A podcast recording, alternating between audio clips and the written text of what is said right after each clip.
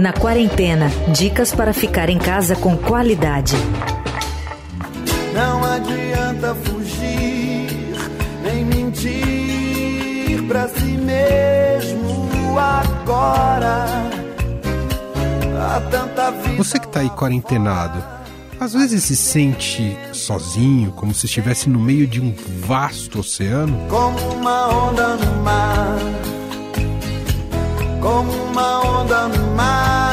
Nosso convidado de hoje aqui no Na Quarentena é um cara que entende bem desse sentimento e desse horizonte. A gente bateu um papo com Amir Klink, navegador, escritor e empresário que já viveu longos períodos de isolamento em alto mar e vai nos contar hoje aqui, é muito legal ouvi-lo, como está sendo passar por essa experiência um tanto familiar da quarentena. Bom, eu imagino que muita gente tem tentado fazer esse tipo de comparação e perguntado para você, né, Amir, que lidou muito com uma situação de estar sozinho por um longo período e às vezes também num espaço confinado. Guarda mais semelhanças ou mais diferenças daquilo que a gente está passando agora, Amir? Os meus amigos têm ligado bastante agora, falando, puxa, tá fácil para você. eu tenho um histórico de, de experiências de confinamento, de isolamento, bem extenso, devo ter mais de seis anos que eu passei sozinho no mar, em embarcações às vezes muito pequenas, principalmente em lugares muito remotos. E com o tempo eu aprendi assim a perder alguns dos medos que a gente tem, de se sentir abandonado, da imprevisibilidade. A gente está vivendo agora um estado muito interessante que minha mulher mencionou esses dias, que é o da impermanência, onde a gente está num processo de mudança que a gente não sabe para onde vai. Então eu, eu tive momentos assim, eu passei 22 meses sozinho uma vez no Paraty, mas tudo isso tinha uma diferença muito importante. Eu tinha um propósito, que era chegar vivo no final da história, e tinha um objetivo muito preciso, que era amarrar no cunho da minha casinha em Paraty. E eu tinha uma, uma perspectiva para isso. Eu tinha que fazer isso antes de dois anos. E essa perspectiva, ela faz uma diferença brutal que é exatamente o que nós não temos agora. A gente não sabe quanto tempo vai durar isso. A gente não tem uma perspectiva. Temos que construir essa perspectiva. Vamos fazer metas. Meta de uma semana, de um mês, de um dia. E isso faz uma diferença muito grande. Então, nessas viagens todas, sozinho, eu não estava triste, preocupado. Claro que passei por muito, muito medo. O medo é uma, uma situação assim que pode inibir a nossa capacidade de reação, mas também pode estimular. No meu caso, eu nunca escondi que eu tenho um bruta medo de morrer no mar. Esse ano a gente voltou da Antártica no Paraty Vermelho, né? Um barco que já tem 30 anos. E graças a Deus ele não entrou em processo de decadência, mas foi a viagem mais legal que eu fiz até hoje. Só que a gente passou dias de medo, medo, muito medo. O mar era contra, gigante. Eu sabia que nosso objetivo era atracar, amarrar o barco num cunho amarelo do cais da FIC em Port Stanley, lá nas Falklands. E a hora que a gente passou o cabo e amarrou, é muito gratificante. E essa perspectiva a gente não tem agora.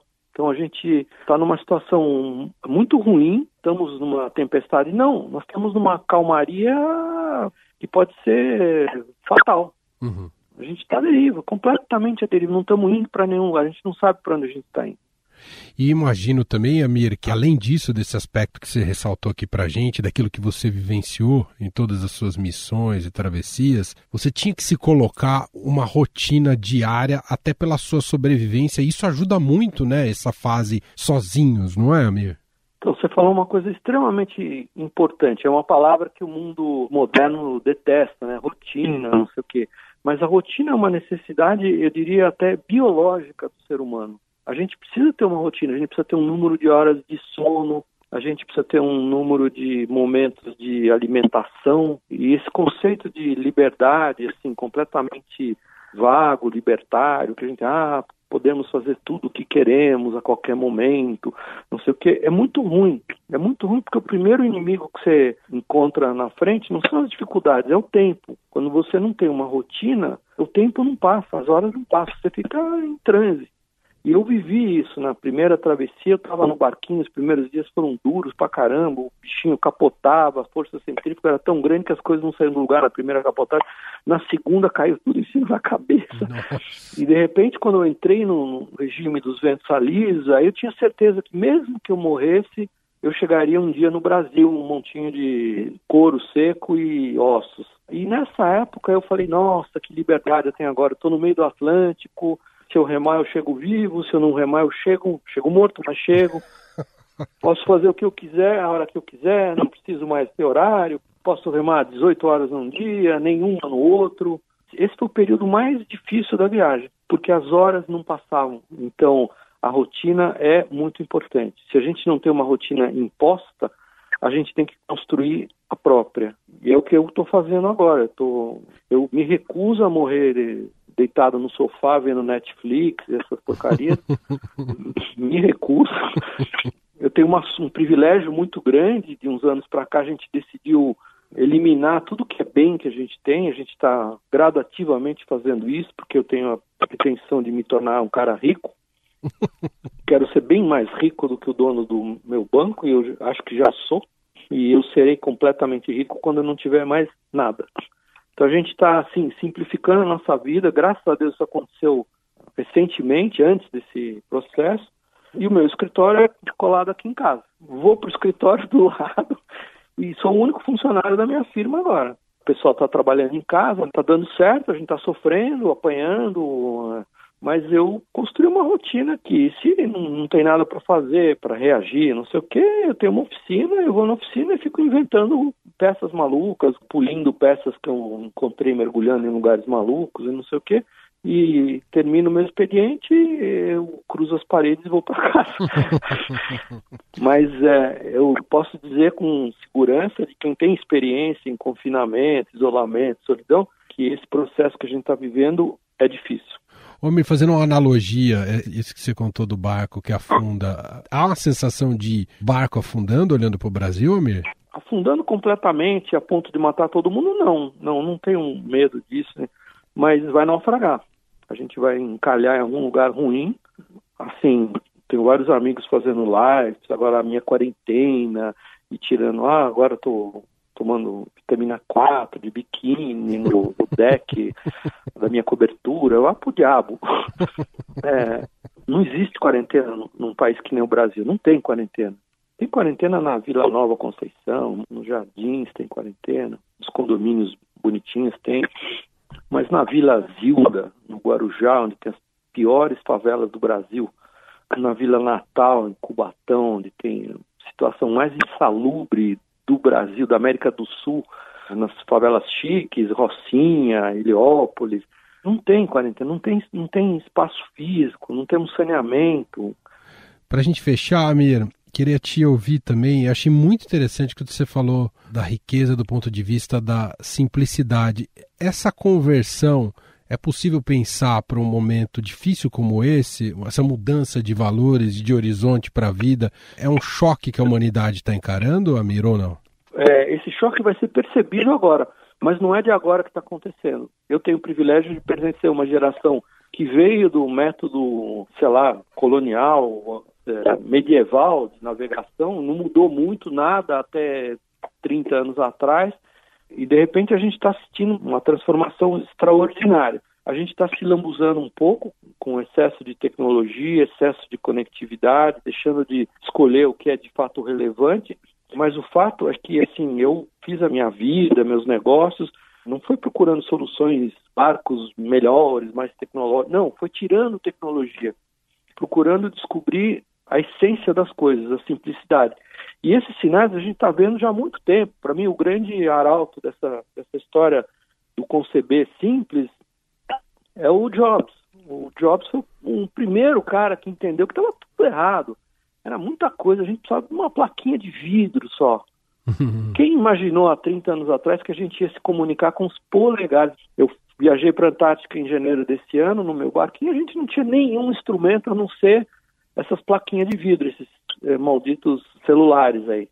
os mestres das Bianas, do Maranhão, a gente testemunhou uma experiência que fizeram uns anos atrás, uma universidade inglesa falou, ah, coitadinhos, né, tão pobres, navegam em barcos tão lindos, mas eles não conhecem a tecnologia, com velas tão vagabundas. Aí uma universidade resolveu pegar uma Biana maranhense normal, com a vela vagabunda, furadinho, não sei o quê, e uma outra Biana, eles botaram uma vela de Kevlar, com Mylar, reforços de fiber carbon, não sei o quê, para mostrar para eles que pô, o barquinho deles podia andar muito mais, eles podiam ter mais desempenho. E durante uma semana, seis dias, a Biana com a vela vagabunda ganhou da Biana com a vela high-tech. E aí a gente descobriu, um amigo nosso, ele falou, porque a tecnologia moderna é burra.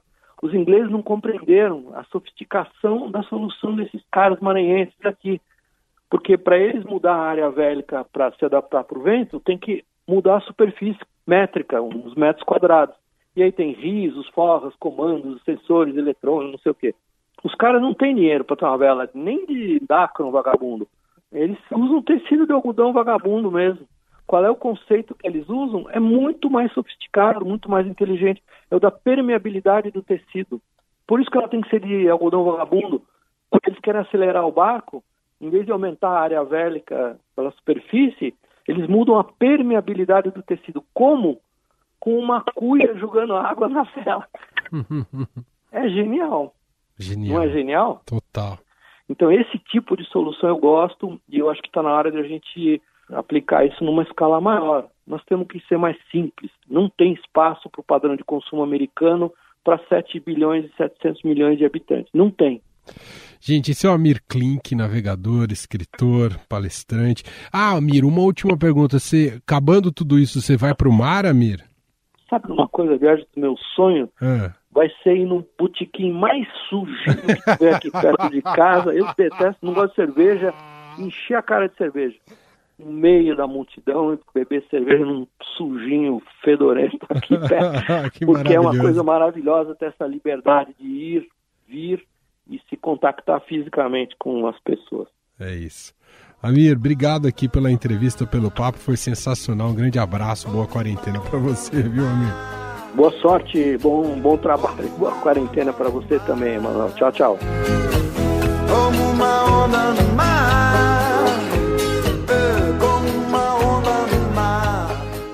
Estadão recomenda.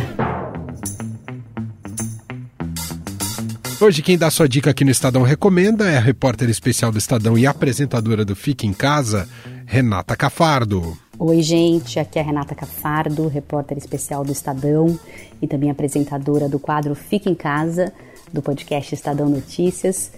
Eu, olha, confesso que nesse tempo não estou conseguindo fazer muitas atividades culturais, não.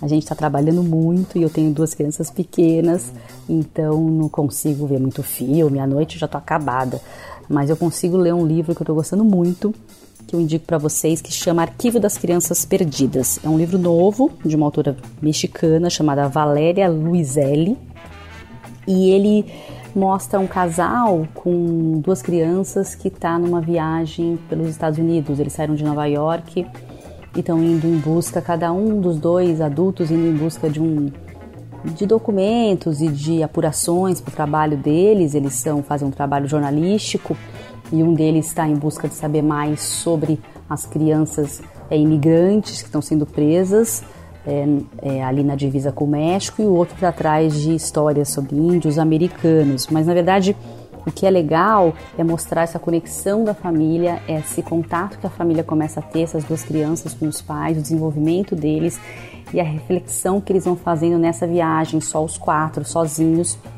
como eles vão crescendo, como eles vão mudando, como eles vão pensando no que eles foram, no que eles são no que eles vão ser depois dessa viagem. E eu achei que faz um paralelo muito legal com o que a gente está vivendo agora, que a gente também está mais junto da família, é, no mesmo ambiente, fazendo tudo ali em casa, como a gente tem que ficar e refletindo muito sobre a nossa vida e sobre como a gente vai ficar daqui para frente. Então eu acho que uma reflexão legal e ao mesmo tempo um romance que dá para você viajar e para outros lugares e pensar sobre outras coisas também ao mesmo tempo. Então é isso. Um beijo para vocês e fique em casa. Eu, Emanuel Bonfim, me despeço por hoje. A gente se fala amanhã cedinho no Estadão Notícias, logo de manhã, e de tarde aqui com você, na quarentena. Você ouviu Na Quarentena dicas para ficar em casa com qualidade.